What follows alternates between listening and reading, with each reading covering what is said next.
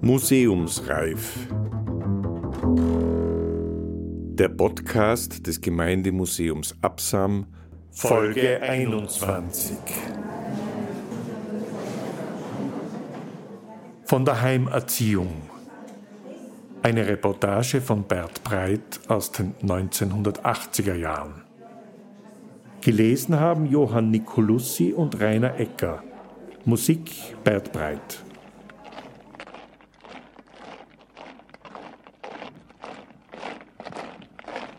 Für seine Reportage von der Heimerziehung hat der Absamer Journalist Bert Breit in den 1970er und 80er Jahren zahlreiche Interviews mit Heimzöglingen und Erzieherinnen der Landeserziehungsanstalt in St. Martin in Schwarz geführt.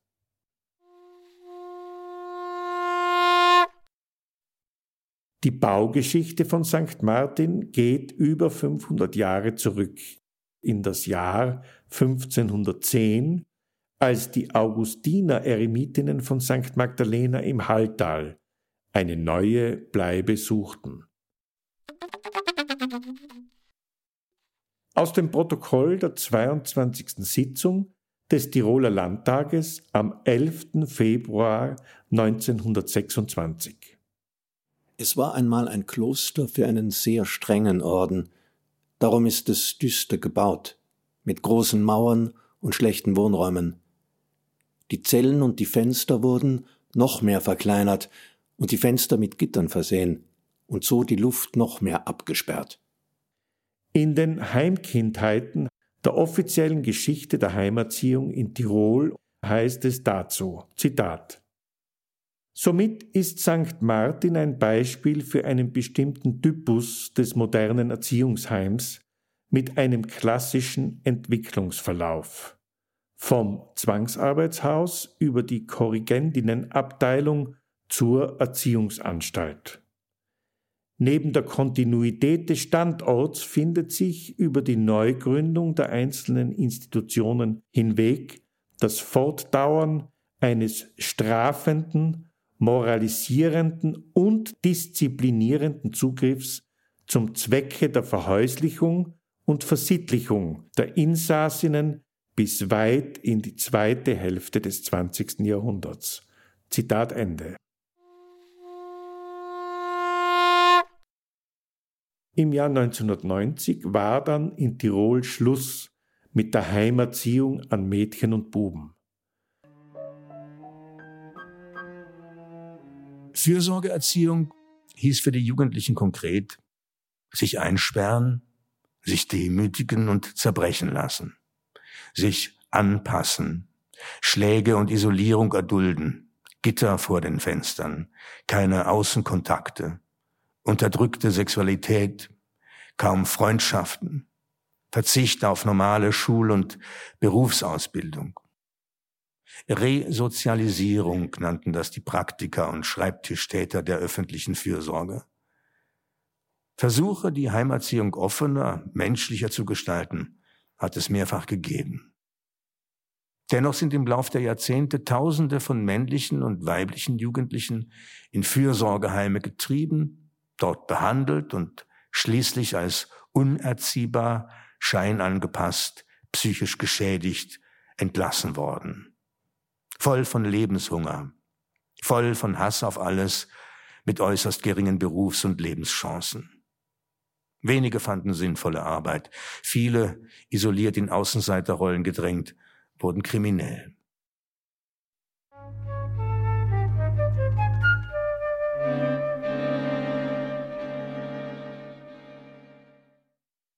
Die Mädchen, die aus den Heimen kamen, waren noch viel schlechter dran als die männlichen Fürsorgezöglinge. Sie schlugen sich durch als Küchenhilfen und Putzerinnen, sie ließen sich notgedrungen von Männern aushalten oder heiraten. Sie arbeiteten stundenweise, aushilfsweise als Wäscherinnen und Fabriksarbeiterinnen oder sie landeten auf dem Strich.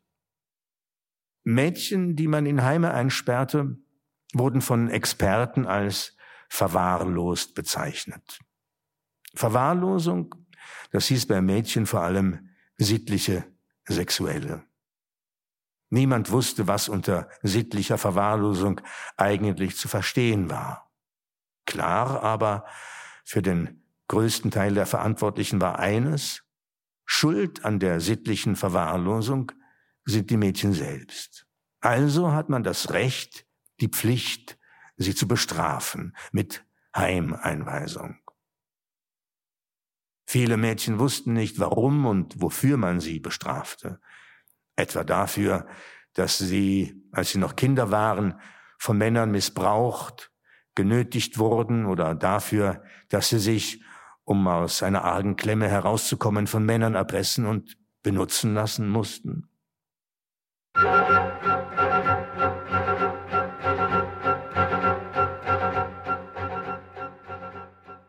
Bei Elisabeth nannte man sittliche Verwahrlosung, dass sie als Minderjährige schon bei ihrem Freund wohnte, weil sie zu wenig verdiente, um sich ein Zimmer leisten zu können.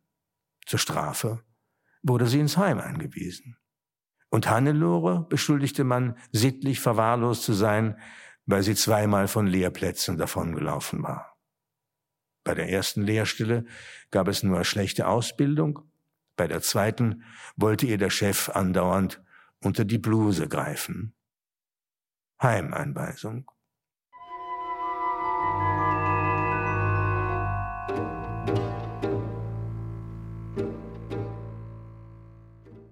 In vielen Mädchenheimen herrscht eine säuerliche, abgestandene Moral. Schon immer herrschte dort die Moral. Früher war das eine offen grausame Moral, durchgesetzt mit unverhohlener Gewalt. Nicht etwa deshalb, weil das Heimpersonal aus Sadisten und Sadistinnen bestand, nahm diese Gewalt oft zerstörende, quälerische Formen an. Die Situation der Erzieherinnen und Erzieher war aussichtslos. Eingesperrte Jugendliche, die unter vielfachen Beschädigungen und Mängeln litten, im Sinn der bestehenden Ordnung zu erziehen, musste scheitern. Die Einsichtigen unter dem Heimpersonal, die guten Willens waren, aber die Probleme rechtzeitig erkannten, wechselten den Beruf. Andere resignierten, versahen ihre Arbeit nach Vorschrift mit kalter Routine und einige fachlich unzureichend ausgebildet, unsicher gemacht durch ständig wechselnde Vorschriften, voller Hass auf die Jugendlichen, die sie nicht in den Griff bekamen, entwickelten Methoden, um das, was die Sozialbürokratie von ihnen verlangte, mit Gewalt durchzusetzen. Einheitskleidung, Zwangshaarschnitt, Einheitsfrisur, versperrte Schlafsäle mit Holzkübeln als Gemeinschaftsklo, Tage und Nächte in der Korrektionszelle, vier mal zwei Meter groß, schwarze Wände, Holzboden, eine Holzpritsche, ein Kübel für die Notdurft. Die Salzergasse. Spießruten laufen durch die Reihen der Zöglinge. Ohrfeigen, Schläge, Karzer und wieder zurück und noch einmal, solange es der Erzieherin passt. Schmutzige Unterhosen über den Kopf der Mädchen gestülpt, dann stehen auf dem Gang zum Gespött der anderen, eiskaltes Wasser aus dem Gartenschlauch auf dem Unterleib der Mädchen, Zwangsarbeit, putzen, waschen, Geschirr spülen, abstauben, Socken flicken, bügeln unter Akkordbedingungen, nur unbezahlt. Alles, was die künftige Ehefrau können muss.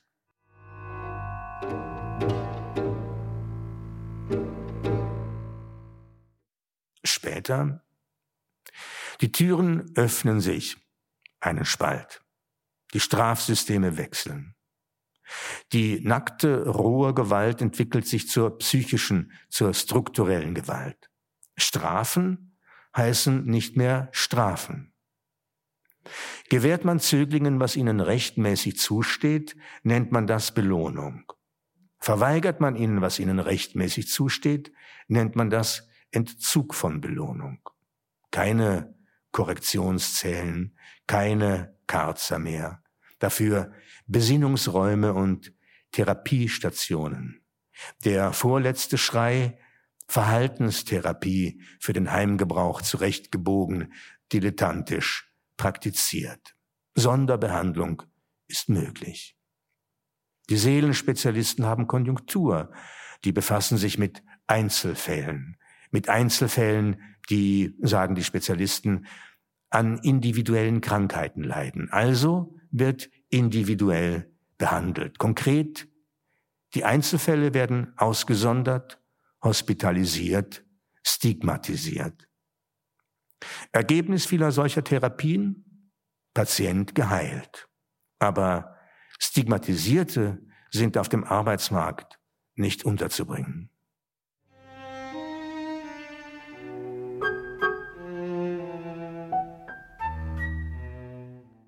Vereinzelt entstanden in den letzten 15 Jahren neuere, offenere Formen von Fürsorgeerziehung. Gesellschaftspolitisch engagierte Sozialarbeiter und Sozialarbeiterinnen entwickelten pädagogische Konzepte, die der Lebenssituation der Jugendlichen, die sie zu betreuen hatten, angemessener waren. Wohl wurde soziales Verhalten nicht allein als Sauberkeit, Pünktlichkeit oder Gehorsam verstanden. Wohl wurden Schul- und Berufsausbildung wichtig genommen. Wohl wurde über das Thema Sexualität frei gesprochen. Auch die Problematik von Partnerbeziehungen hatte seinen Platz innerhalb der fortschrittlichen Pädagogik. Eine im wörtlichen Sinn emanzipatorische Mädchenerziehung jedoch wurde bloß in Ansätzen geleistet.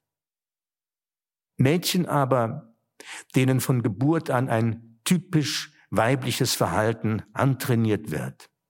Mädchen, die kaum je für ihre intellektuellen Leistungen, aber immer wegen ihrer körperlichen Vorzüge, wegen ihres Aussehens soziale Anerkennung finden und schon von Kind an in der Familie gelernt haben, Herr im Haus ist der Mann und die Frau muss schuften, Kinder kriegen und sich ducken.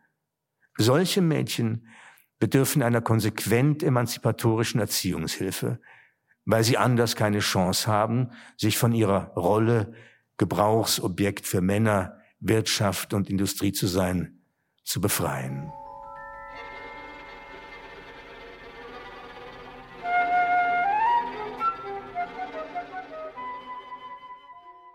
Die Masse der Mädchen in den konventionellen Heimen wird noch immer nach dem Frauenbild Jahrgang 1900 oder 1910 erzogen. Fleißige Lieschen, gehorsame Lieschen, bescheidene Lieschen. Hände weg von den Männern, alle sind schlecht, außer der eine, der Traumprinz, der dir einst die Gnade erweisen wird, dich zum Traualtar zu führen. Noch immer geht's ums Ruhigstellen, ums Anpassen, um das, was die Verantwortlichen Resozialisierung nennen.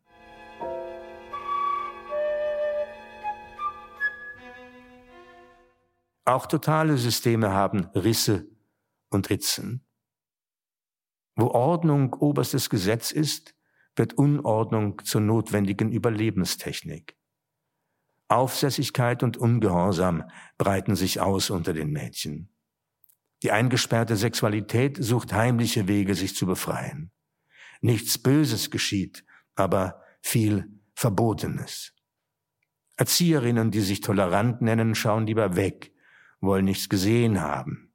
Das ist besser als Verhöre anzustellen, Mädchen auszufragen und vielleicht bestrafen zu müssen.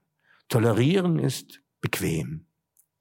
Die Erzieherinnen weichen, indem sie wegschauen, den, wie sie vermuten, peinlichen, intimen, unangenehmen Fragen der Mädchen aus. Sie wüssten auch keine Antwort auf die Fragen. Mädchen denen es gelingt, sich den Normen und Vorschriften des Heimes anzupassen. Mädchen, die es also schaffen, lang genug brav, ordentlich und folgsam zu sein, werden auf Probe in die Freiheit entlassen. Sie werden schnell in irgendeinem Wohnloch bei Verwandten oder sonst wo untergebracht. Jedenfalls dort, wo es wenig kostet. Der Staat will sparen, wo es nur geht. Und die Mädchen können sich bei ihrem miesen Verdienst falls sie überhaupt Arbeit gefunden haben und etwas verdienen dürfen, sowieso nur das Einfachste leisten. Sie ziehen also in billige Absteigen, in Mansardenzimmer, in kleine Wohnungen oder Massenquartiere. Fast alles, was die vier Wände, in denen die Mädchen hausen sollen, eine Spur freundlicher, gemütlicher machen würde, ist verboten. Die Möbel umzustellen ist verboten. Andere Bilder aufzuhängen ist verboten. Die Vorhänge auszutauschen ist verboten. Plattenspielen am Abend ist verboten. Streng verboten ist es, Besuche zu empfangen. Besonders streng verboten Besuche von Männern. Was die Hausfrau oder der Hausherr anordnet, hat zu geschehen. Die Hausfrau oder der Hausherr wünscht, dass absolute Sauberkeit und Ordnung eingehalten wird, und zwar von allen Mietern. Täglich kontrolliert die Hausfrau oder der Hausherr, ob die gewünschte Sauberkeit und die geforderte Ordnung eingehalten wird. Täglich gibt es Streit. Daran hat sich das neu zugezogene Mädchen zu gewöhnen. Täglich gibt es Streit wegen der strikten Einhaltung der Reinigungsvorschriften in der Gemeinschaftsdusche, die von drei anderen Untermietern mitbenutzt wird. Streit gibt es wegen undefinierbarer Schmutzspuren auf dem Hausgangboden, Streit wegen zu hohen Stromverbrauchs, Streit wegen unerlaubten Kochens, Streit wegen fettiger Fingerspuren auf der Spiegelkommode. Die Nachbarn beobachten das neu zugezogene Mädchen. Das Mädchen fühlt sich beobachtet. Die Nachbarn tuscheln hinter ihrem Rücken. Mädchen, die ständig heruntergemacht worden sind, denen man jahrelang eingebläut hat, dass sie nichts taugen, haben gute Ohren für das, was die Leute um sie herum sagen. Sie hören alles, vielleicht zu viel. Sie beziehen alles auf sich, weil sie glauben, jeder sieht, dass sie gezeichnet sind. Fesch ist sie ja, sagen die Nachbarn. Aber einen frechen Blick hat sie, sagen die Nachbarn. Überhaupt, die hat so was Ordinäres an sich. Jeden Tag hat sie die gleichen Fetzen an. Dass man einen alten Menschen, der noch dazu ein Nachbar ist, zuerst grüßt, davon hat diese junge Gans wohl noch nie etwas gehört. Dass sie keinen gescheiten Beruf haben kann, behaupten die Nachbarn. Sie zweifeln daran, dass sie überhaupt arbeitet. Sie kritisieren, dass sie immer so spät heimkommt. Gestern habe ich sie noch nach Mitternacht auf dem Hausgang lachen gehört, sagt ein Nachbar. Ganz laut hat sie gelacht. Sicher war sie betrunken, weil was gibt's nach Mitternacht auf dem Hausgang zu lachen? Kann mir das vielleicht irgendjemand erklären? Música